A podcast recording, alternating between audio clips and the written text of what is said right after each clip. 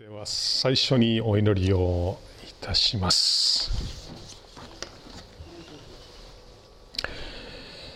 愛する私たちの天の父よあなたの皆をあがめます。主よ今日も日本全国の教会においてあなたへの礼拝が捧げられています。お主よどうぞイエス・キリストの皆において集まるすべての人々の上にあなたの豊かな恵みが注がれますようにお願いいたします。この小淵沢の群れも主をどうぞ顧みてください。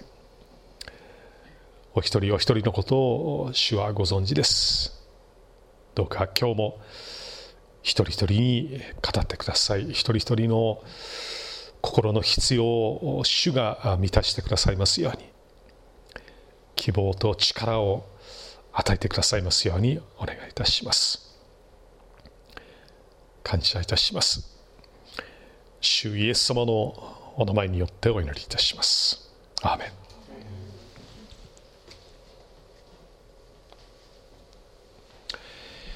えー、南米の、え、エクアドルに、えー、アオカ族が住んでいます。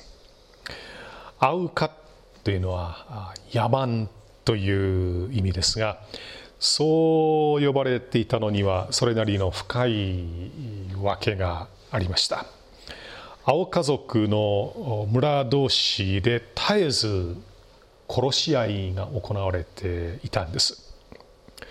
青家族における殺人率は60%でした。つまりこの村同士の殺し合いで10人のうちの6人が殺されていたわけです。この憎しみと怒りと殺意に満ちた世界があまりにも恐ろしくて長い間誰も近づこうとはしませんでした。したがって青家族の生活は20世紀に入ってももう極めて原始的なものでした。1952年のことジム・エリオットというアメリカ人宣教師が青家族に福音を届けようと立ち上がりました。命の危険承知の上で少しずつ青家族へのアプローチを試しました。最初は小型飛行機を使って食べ物や衣類など彼らがプレゼントとして喜んでくれそうな物資を彼らの村の近くに落としました。の小型飛行機から落としました。しばらくそのことを続けた後で他の宣教師と共に自分の足で村のそばまで歩いて会話を試みました。なんとか簡単な挨拶を交わし少しずつこの意見このまあ意思の疎通を図ることがでできるようになりましたけれども1956年1月に恐れられていた悲劇が起こってしまいました。ジム・エリオット氏を含む5人の宣教師が青家族の手によって殺されてしまったんです。世界中の人々を震撼させるもう大ニュースになりました。しかしその後世界の人々をもっと驚かせる話が報道されました。ジム・エリオット氏の奥さんのエリザベスさんおよびエリオット氏と共に殉教したネートセント氏の奥さんのマージュさんが自分のまだ小さい子供を連れて再び青家族とコンタクトを取り一緒に住むようになったんです。そして少しずつ彼らの言語を学びながら福音を伝えていきました。すると驚くことにイエス様を信じる人々が続出し恐ろしい殺人者から愛に満ち溢れた人間に生まれ変わったんです。そうです。殺人が行われなくなったんです。そのため、えー、野蛮を意味する青かは今は使われず、えー、ファオラニ族と呼ばれています。まあ福音の力を鮮明に明かしする話ですけれども青家族が女性たちを受け入れた最も大きなきっかけとなったのは5人の宣教師を襲撃した時に誰も抵抗しなかったことです。その5人の宣教師たちはジャングルに潜む野獣から身を守るためにいつもあのライフル銃を持っていましたけれども青家族が槍を持って襲ってきた時に誰も撃とうとはしなかったんです。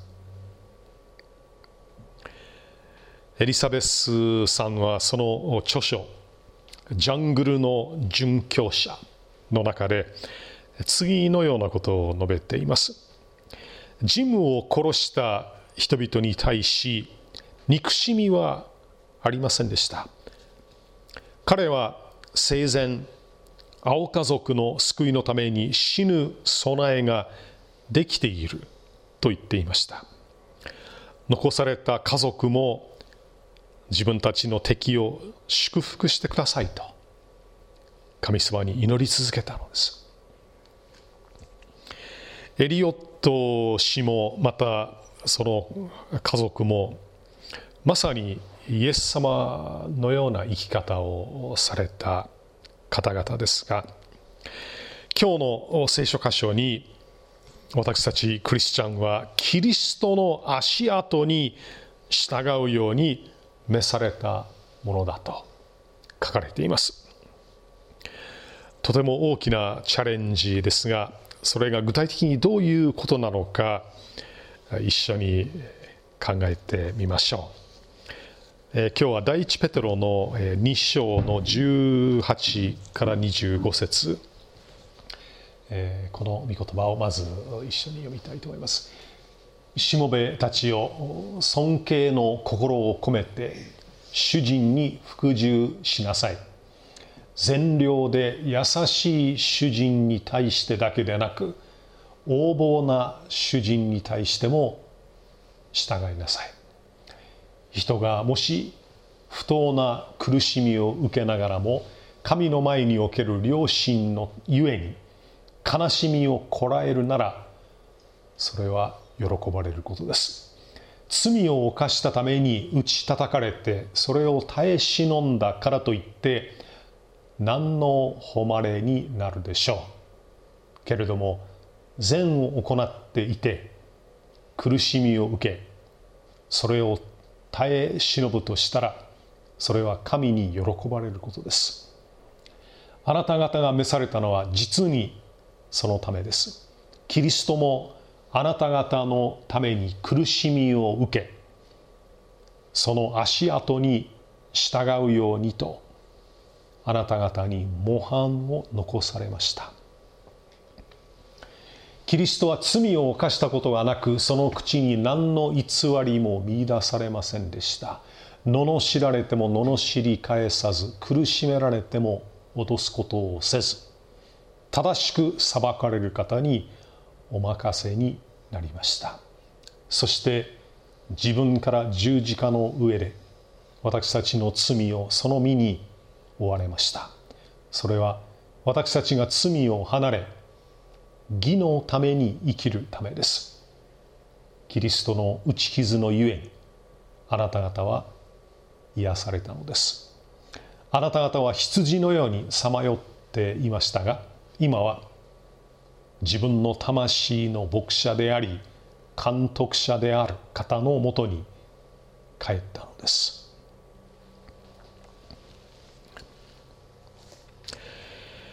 当時のローマの世界には6000万人の奴隷がいたと言われています。彼らの多くは家庭の下働きをする召使いで教養ある者もいたし医者や教師などもいましたが主人たちにとってその主人たちによって束縛され二重三重の制約の中に苦しんでいました。彼らはあくまでも道具であって人権は認められませんでした。そういう意味では社会の矛盾を一心に受けている人たちだったんですが苦しい生活を強いられていたからこそ彼らの多くがキリストにある救いを求めるようになったと言えます。ここでペトロはそのような奴隷たちのための激励の言葉を書き送っています。彼らは確かにローマの社会の中で最も低い階級に属していましたが彼らには崇高なビジョン。あるいは証明が与えられていました。それはイエス・キリストの足跡に従う。というものだったんです。そのゴールへの最初の一歩は主人への尊敬と従順な心を持つことでした。18節をもう一度見てみたいと思うんですがしもべたちを尊敬の心を込めて主人に服従しなさい。善良で優しい主人に対してだけでなく横暴な主人に対しても従いなさい。彼らは教養があっても優れた才能があってもそのプライドを捨てて主人に仕えなければなりませんでした。感謝されることもなく報われることもなかった。かもしれません。しかしへりくだって主人に仕える時に奴隷たちはイエス様の足跡に従っていたのです。マルコの福音書10章の42節から45節この御言葉も一緒に見てみたいと思うんですがそこでイエスは彼らを呼び寄せて言われた。あなた方も知っている通り、違法人の支配者と認められた者たちは彼らを支配し、また偉い人たちは彼らの上に権力を振るいます。しかしあなた方の間ではそうではありません。あなた方の間で偉くなりたいと思う者は皆に仕える者になりなさい。あなた方の間で人の先に立ちたいと思う者は皆のしもべになりなさい。人の子が来たのも仕えられるためではなく、かえって仕えるためであり、また多くの人のための贖いの代価として自分の命を与えるためなのです。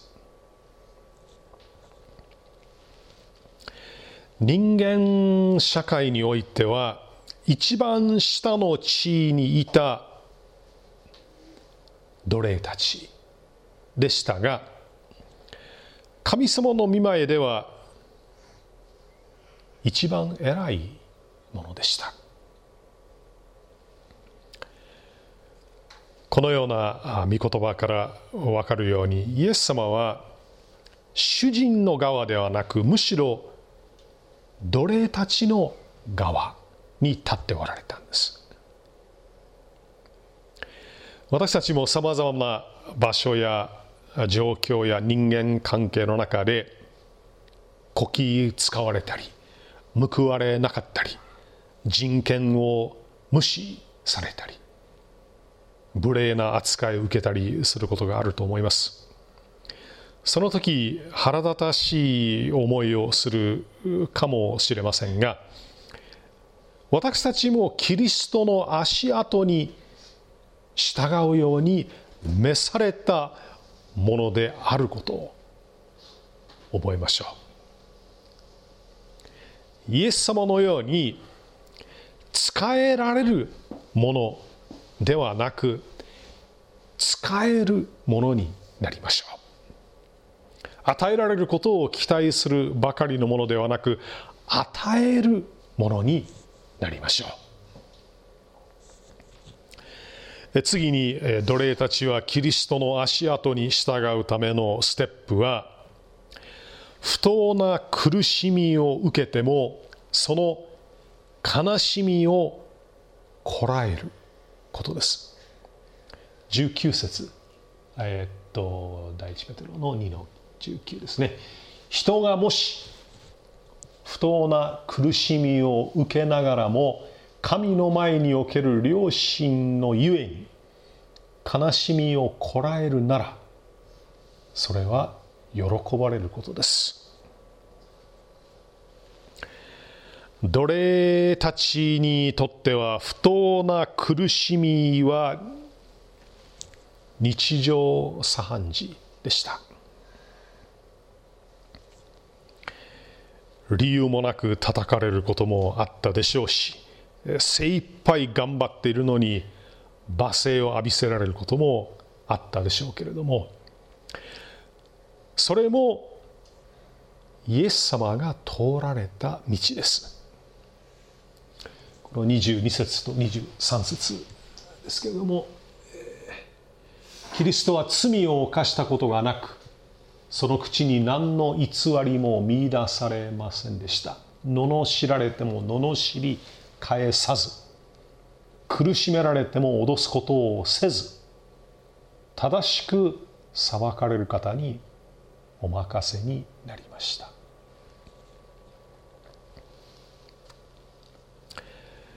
では奴隷たちはどのように不当な苦しみを耐え忍ぶことができるんでしょうか。19節の「神の前における良心のゆえに」という言葉にそのヒントがあります。これは神を意識するゆえにという意味ですが彼らはいつも神様を意識していましたいつも共におられて最善をなしてくださる神様を認めて委ねるという信仰に立ったのです。私たちも不当に思えるような苦しみを経験します。どうして思うようにいかないのか。どうして自分の労が報われないのか。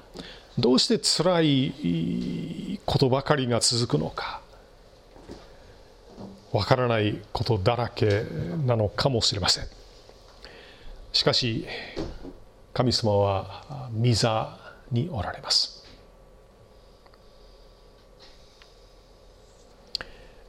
必ず御心にかなったことをなしてくださるんです。第3番目にキリストの足跡に従う道は善を行う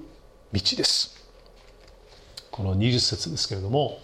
罪を犯したために打ち叩かれてそれを耐え忍んだからといって何の誉れになるでしょう。けれども善を行っていて苦しみを受けそれを耐え忍ぶとしたらそれは神に喜ばれることです。奴隷たちはこの奴隷たちには善を行う機会が数えきれないほどあったと想像できます。自分の周りに傷ついた人間がいくらでもいたからです。苦しむ仲間もいたでしょうしひどいことをする主人も心が病んでいた。という見方もできますイエス様のように癒しのミニストリーの可能性は無限にあったはずです。えー、使徒の働きの10章の38節を、えー、ご一緒に、えー、見てみましょう。それはナザレのイエスのことです。神はこの方に精霊と力を注がれました。このイエスは神が共におられたので巡り歩いて良い技をなしまた悪魔に制せられているすべてのものを癒されました。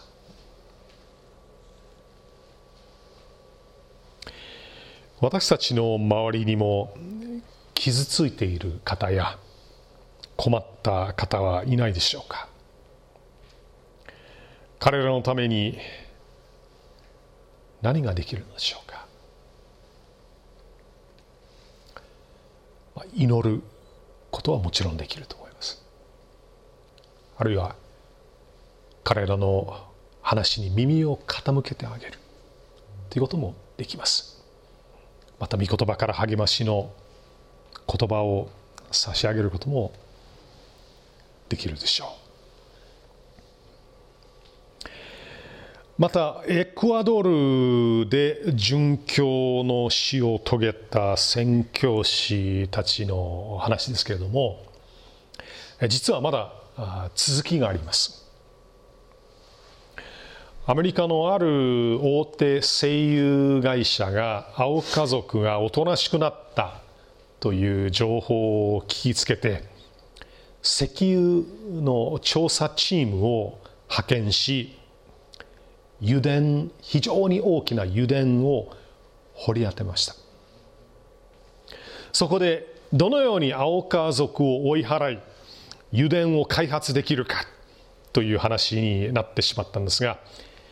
危機感を覚えた青川族の人々は殉教者の一人だったネート・セント氏の息子さんに連絡を取りました。息子さんのスティーブさんは青家族と共に幼少時代を過ごしましたが成人した後アメリカに帰り結婚し成功したビジネスマンとして幸せな生活を送っていました。奥さんも子供たちも青家族の人間に会ったこともないしアマゾンのジャングルの中で生活した経験もありません。そのようなスティーブさんとそのご家族に対して青家族は私たちのところに来て一緒に住んでください。私たちを追い払おうとする人間から守ってください。そして自立できるようにいろんな技術を学ぶための場を提供してください。という難しい要求をしてきたんです。最初はとても無理な話だと思っていましたが祈っているうちに神様の導きを感じスティーブさんたちは1995年にエクアドルに引っ越すことにしました。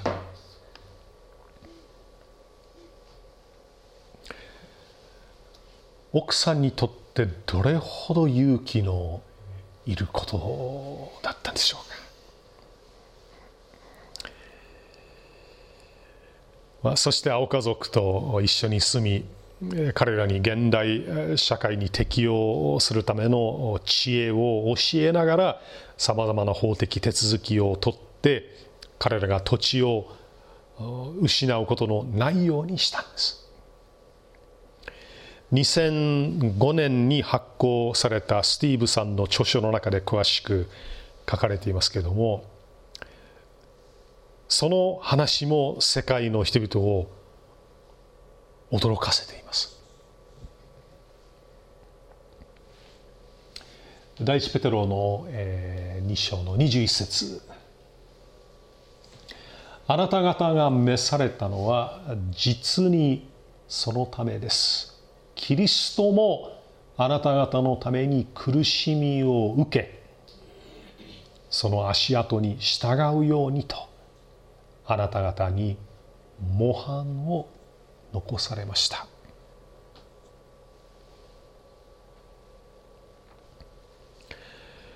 当時のローマ社会の中で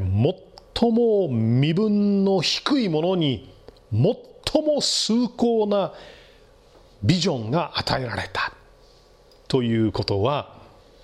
奴隷たちにとっては信じられないような話だった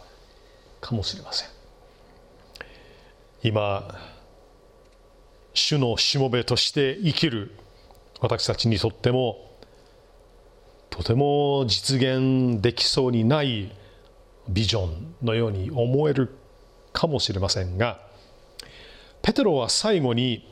主の足足跡に従うことが可能になった具体的な根拠を挙げています。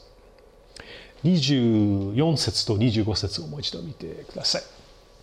そして自分から十字架の上で私たちの罪をその身に追われました。それは私たちが罪を離れ義のために生きるためです。キリストの打ち傷のゆえあなた方は癒されたのです。あなた方は羊のようにさまよっていましたが今は自分の魂の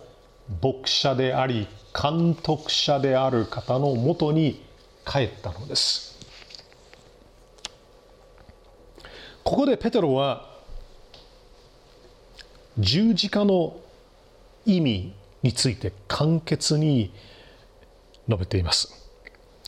私たちの罪をその身に追われましたとあります。キリストの十字架の死は罪人の身代わりの死でした。本当にあった話ですが120年ほど前にアメリカのサンフランシスコという町に2人の中国人の兄弟がいました。そのお兄さんはとても弟思いで弟のことをいつも可愛がっていて面倒を見てあげました。一方弟の方は短気で、えー、賭博が好きで毎日のようにさまざまなゲームに、金をかけていたんです。ある日のこと仲間の一人と一緒にあのギャンブルをやってると続けざまに負けてしまい自分の持っているお金を全部相手に取られてしまいました。カッとなった弟は思わずナイフを出して仲間を刺し殺してしまったんです。できるだけその死体やその他の証拠を隠そうとしました。しかしそうしているうちに自分の洋服が血だらけになってしまいました。急いで家に帰って服を着替え汚れた服を押し入れに投げ入れて逃げたんです。しばらくしてからお兄さんが仕事から帰ってきました。そして何気なくその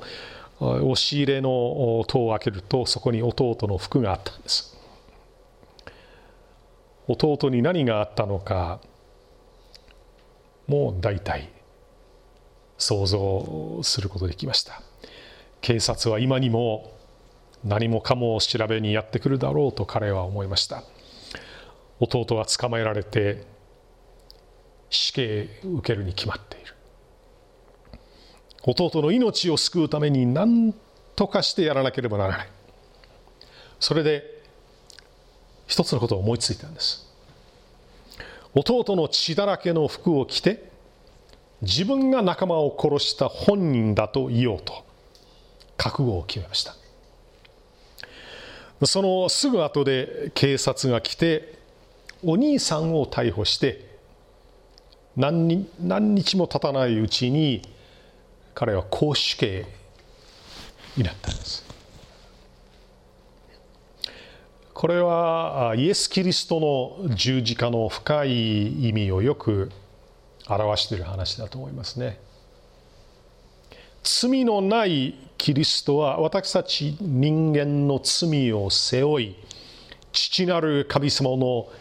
見前でご自身を捧げましたその行為には次のような主の思いが込められていました。どうか父を彼らの代わりに私を打ってください。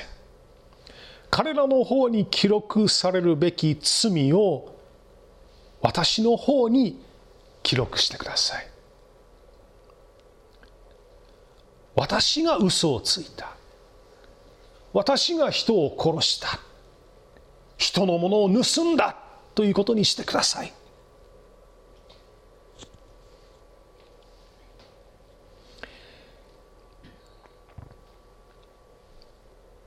この驚くべき事実。つまりイエス様が私たちの身代わりに罪の刑罰を受けてくださったという事実は天の裁判所において永遠に有効です。ですからどの時代の誰であろうとこの事実を信じ救い主としてイエス・キリストを受け入れる時に罪が許され神様と和解することができるんですあるいは24節の表現を使うならば癒されるんです。私たち人間はアダムの時から罪のゆえ心も体も病んでいました。内なる人も外なる人も傷だらけでした。とても神様の御心を行いキリストの足跡に従える状態ではありませんでした。そもそも病んでいるものはなかなか歩けません。また25節にもあるように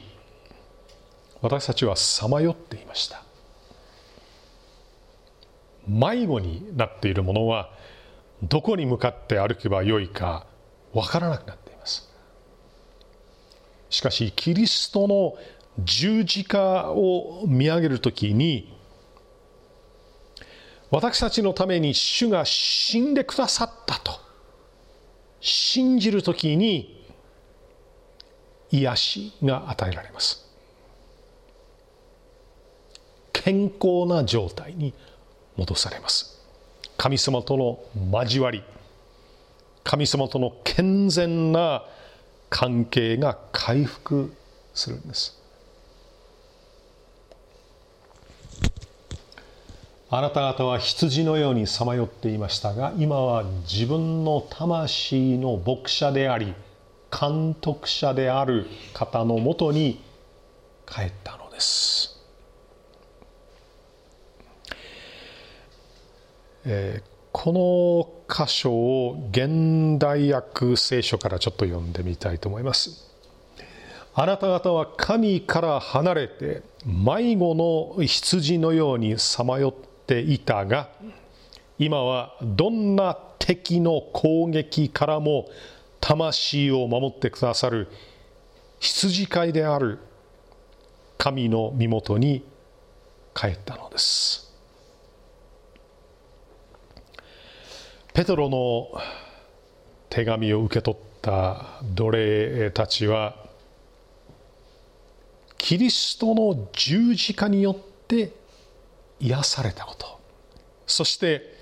その結果キリストの足跡に従うことのできるものとされたことを確認しました。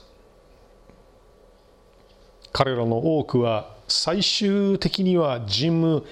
エリオット氏のように殉教の死を遂げることになりますが人間社会の最も低い階級に属していた奴隷たちは今は神の国において最も偉大なものとして豊かな報いを受けているはずです。喜びを持って神様の見前で賛美していることでしょう。私たちも主の忠実なしもべとして主の足跡に従っていきましょう。お祈りします。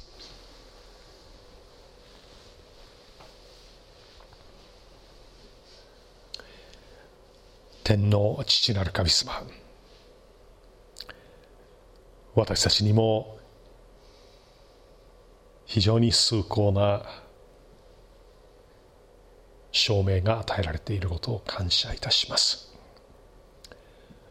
私たちもキリストの足跡に従うように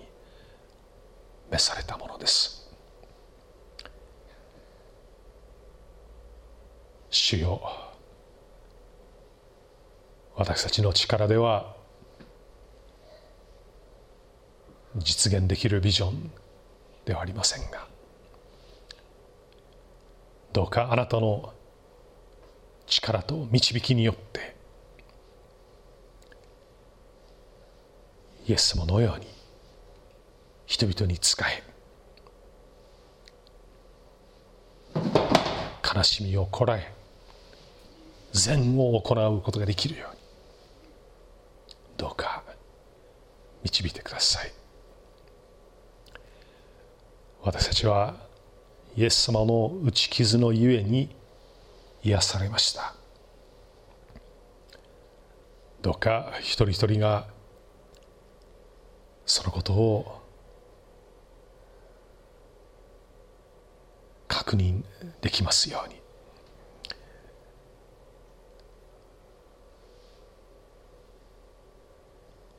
そしてもし心あるいは体に傷を持っている方あるいは病気を持っている方がおられるならば主よあなたの癒しの御手を触れてくださいますように。一人一人が今日も健康な状態であなたに従いあなたの栄光を表すことができるようにお願いいたします。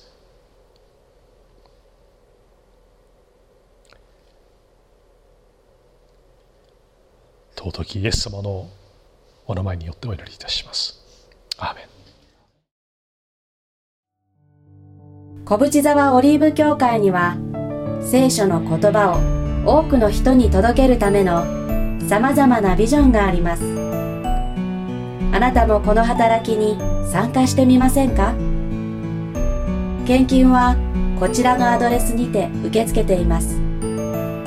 口座振込またはインターネット送金サービスに対応しています。